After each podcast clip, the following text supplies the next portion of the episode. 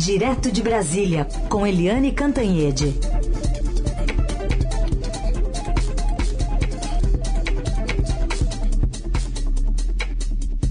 Oi, Eliane, bom dia. Bom dia, Raíssa e Carolina, ouvintes. Tudo bem, Eliane? Como vai? Tudo muito bem, depois de um feriadinho, né? Ah, eu também. Descansando. Acho que tá tudo ótimo nessa semana. Águas quentes. Não é? Eliane, vamos falar sobre uma previsão importante para essa semana lá do Supremo Tribunal Federal, porque deve julgar, eles, os ministros devem julgar se restringem ou não o compartilhamento de dados do órgão de controle, por exemplo, COAF, com investigações da Polícia Federal e do Ministério Público num fim de semana que a gente veio vendo ali diversas manifestações contra também é, nomes né, da Suprema Corte do país. Pois é, o foco nesse final de ano, aliás, eu diria até que o ano inteiro, né? O foco ficou muito em cima do Supremo Tribunal Federal. E o Supremo Tribunal Federal é uh, o símbolo e o, a centralização da justiça brasileira. Portanto, a justiça brasileira ficou no foco. Ontem teve essas manifestações contra o ministro Gilmar Mendes, por exemplo, mas as manifestações de rua são, como a gente sabe, bem menores do que as manifestações iradas de internet, que tem muito robô, tem muita potencialização, vamos dizer assim, externa. Ah, agora, de qualquer jeito, o Supremo está no foco, sim.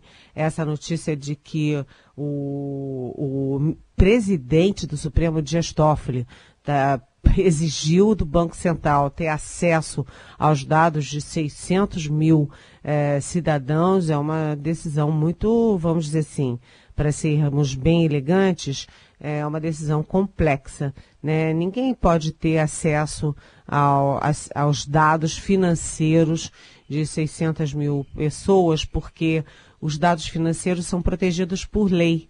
Né? As pessoas têm direito ao sigilo fiscal, ao sigilo bancário, ao sigilo telefônico, a não ser por autorização judicial que seja explicada ou seja, que tenha motivação muito clara. O presidente do Supremo não pode dar uma canetada e dizer eu quero ter acesso a tudo isso. E significa o seguinte: se ele vai ter acesso, os funcionários do, do Banco Central que discutem isso têm acesso, aí os que passam têm acesso, aí no Supremo os funcionários têm acesso, outros ministros têm acesso, enfim. Aí você vai multiplicando as pessoas que têm acesso aos dados uh, financeiros, os dados sigilosos de nós todos, cidadãos. Né? Porque se tem de 600 mil, depois daqui a pouco tem de um milhão, enfim, vai por aí afora. É, e na quarta-feira é uma decisão super complexa, porque o COAF, que ninguém nunca ouvia falar do COAF, o COAF entrou em cena quando o Estadão, o nosso Estadão, revelou que o COAF é, identificou movimentações financeiras atípicas, muito acima da capacidade de salário do tal do Fabrício Queiroz, que é aquele ex-policial que era faz, faz tudo é, o amigão do presidente Jair Bolsonaro a vida inteira e o faz tudo do gabinete do Flávio Bolsonaro, agora senador, quando ele era deputado estadual no Rio.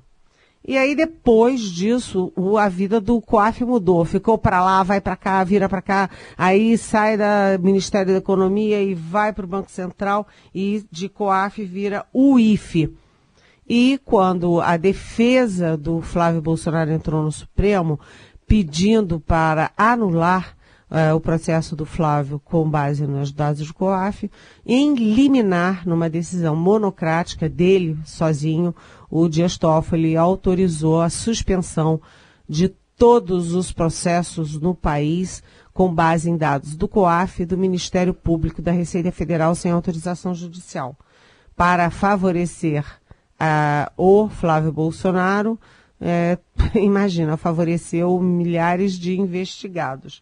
E é a isso que o Supremo vai julgar na quarta-feira. Se a decisão monocrática, a liminar do ministro Dias Toffoli, passa a valer é, por decisão do plenário. ou seja, se o Supremo endossa essa decisão. É muito grave porque na avaliação de, da, da Força Tarefa da Lava Jato e de entidades internacionais, isso significa atravancar o progresso das investigações e, de corruptos, ou seja, é, atravanca o combate à corrupção. Uma decisão muito importante, portanto. Nessa mesma linha de raciocínio, né, do tal do combate à corrupção, né, Eliane, prosseguem, espera-se, né, na Câmara e também no Senado, discussões sobre a prisão após condenação em segunda instância, que a deixa também foi dada pelo ministro Dias Toffoli. Pois é, o Supremo é, votou três vezes a favor da prisão após a condenação em segunda instância. E aí, sem motivo nenhum, sem nenhum fato novo, sem mudança na, na composição do plenário, o Dias Toffoli foi e colocou em pauta. E mudou. Um voto mudou a decisão e agora não pode mais prisão após a condenação em segunda instância.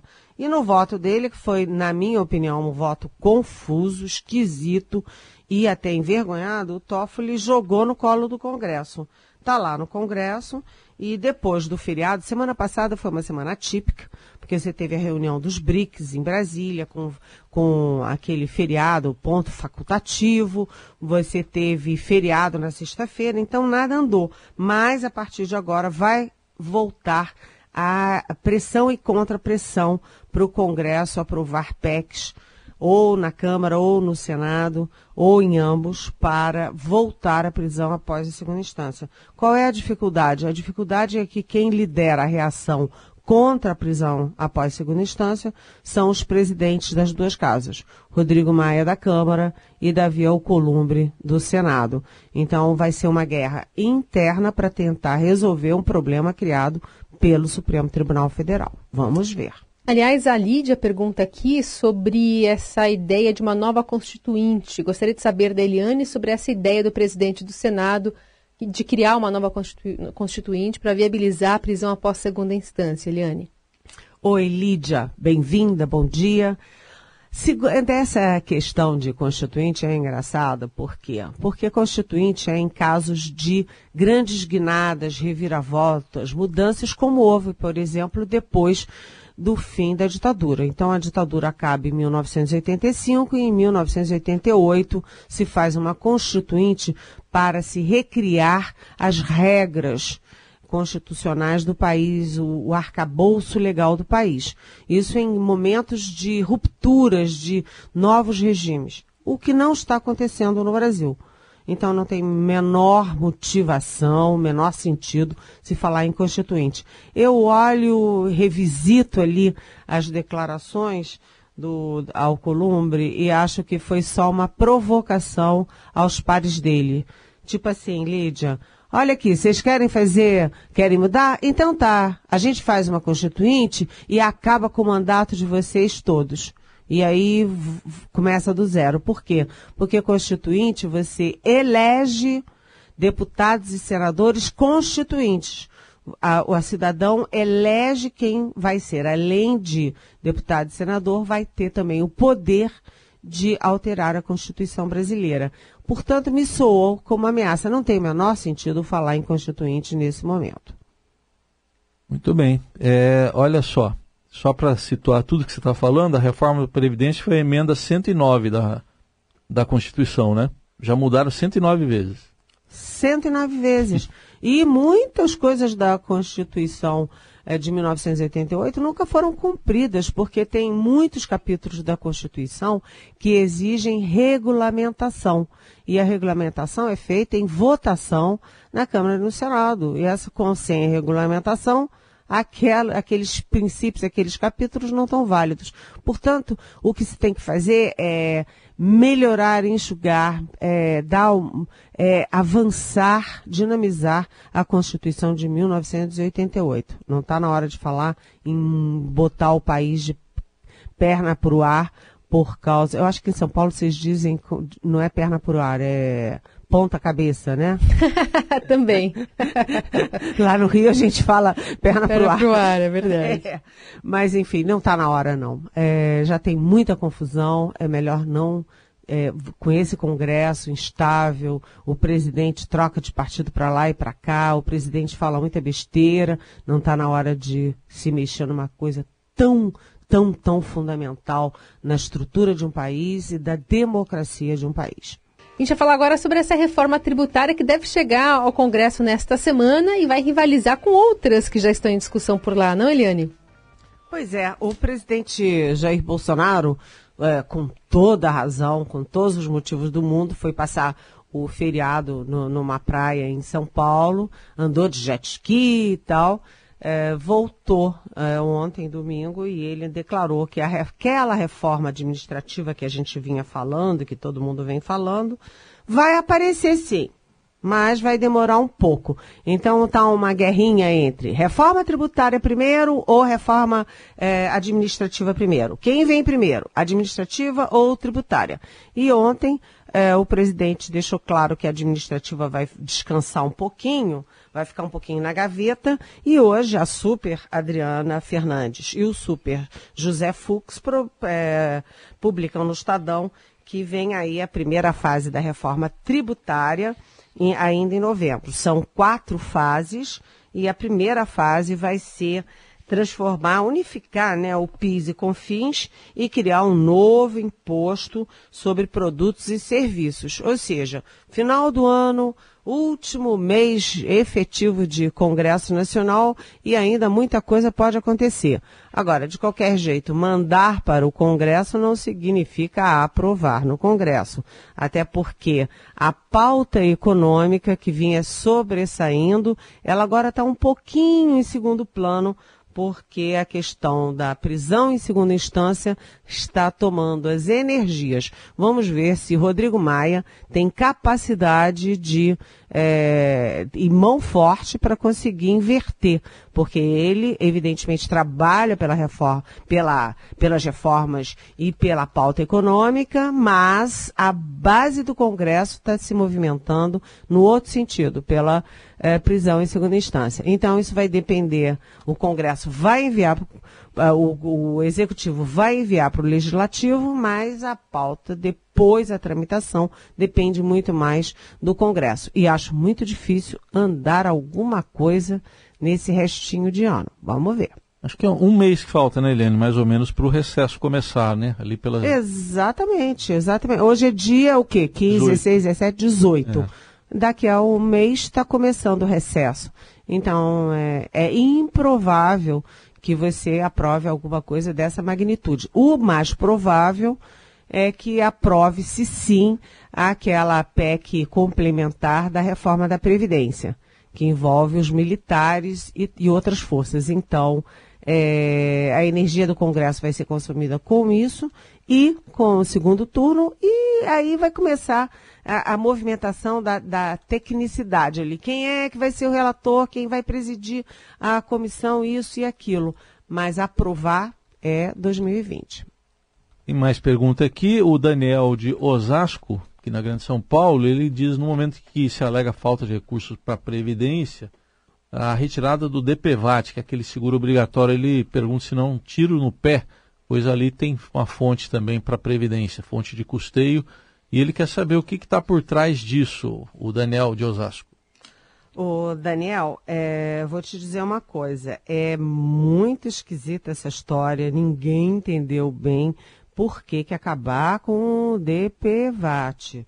Né? Só no primeiro semestre de 2019, num semestre, teve mais de 150 mil indenizações de acidentados no trânsito é, 18.841 por morte, ou seja, as famílias de 18.841 mortos no trânsito tiveram esse, esse, essa pequena ajuda aí do DPVAT. Para que acabar com isso? E aí tem aí esse mistério, né? É, o Luciano Bivar, que era o aliado do presidente Jair Bolsonaro, mas já no primeiro ano do governo vira o inimigo número um. Ele é o presidente do PSL, o partido que o presidente acaba de abandonar nesse momento. Então, ele, o Bivar, é sócio de uma das empresas que tem aí lucros, aliás, lucros bastante pesados, né, poderosos, no DPVAT. E aí fica uma pulga atrás da orelha. Será que o presidente fez isso por uma perseguição é, pessoal? Eu prefiro acreditar que não. Mas fica todo mundo com aquela pulga atrás da orelha. Por que acabar com o DPVAT, né? Eu não tenho essa resposta. Muito bem, acho que tá tempo ainda de mais uma pergunta aqui para Eliane dos nossos ouvintes. Olha, tem aqui a Cláudia de São Paulo. Eliane, acompanhei as eleições espanholas, que teve um crescimento importante do Vox, e pensei cá com meus botões. Com a Aliança pelo Brasil, o país pode ganhar um partido de ultradireita e seguir uma onda crescente na Europa? Oi, Cláudia. É, excelente pergunta. Ah, você tem uma onda crescente na Europa, aliás, no mundo, né? Você tem uma, uma força crescente que é a força da direita. Agora, que direita é essa? Você poderia imaginar uma direita moderna, que é liberal na economia e liberal também nos costumes, nos direitos das pessoas, etc.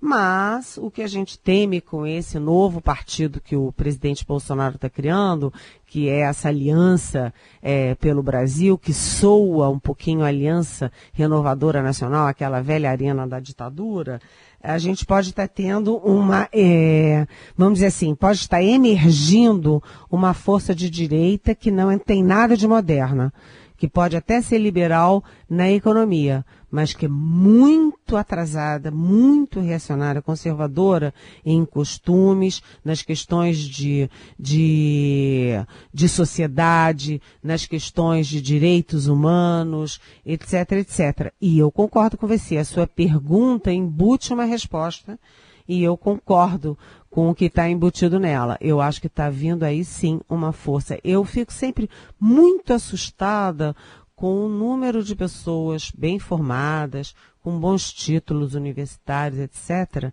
que aplaudem absurdos que são falados por, por exemplo, pelos filhos do Bolsonaro, contra o Supremo, contra a democracia, etc. Esse tipo de direita é uma direita perigosa e pode sim estar chegando aí com força e agora organicamente via partido aqui no Brasil também. Muito bem, lembrando que você também pode perguntar para Eliane, a hashtag é Pergunte para Eliane nas redes sociais e o nosso WhatsApp é o 994811777. A Eliane está aqui amanhã conosco a partir das nove. Pode mandar perguntas a partir de agora que a gente começa a fazer a nossa seleção. Eliane, obrigada. Boa semana para você. Boa semana. Beijão.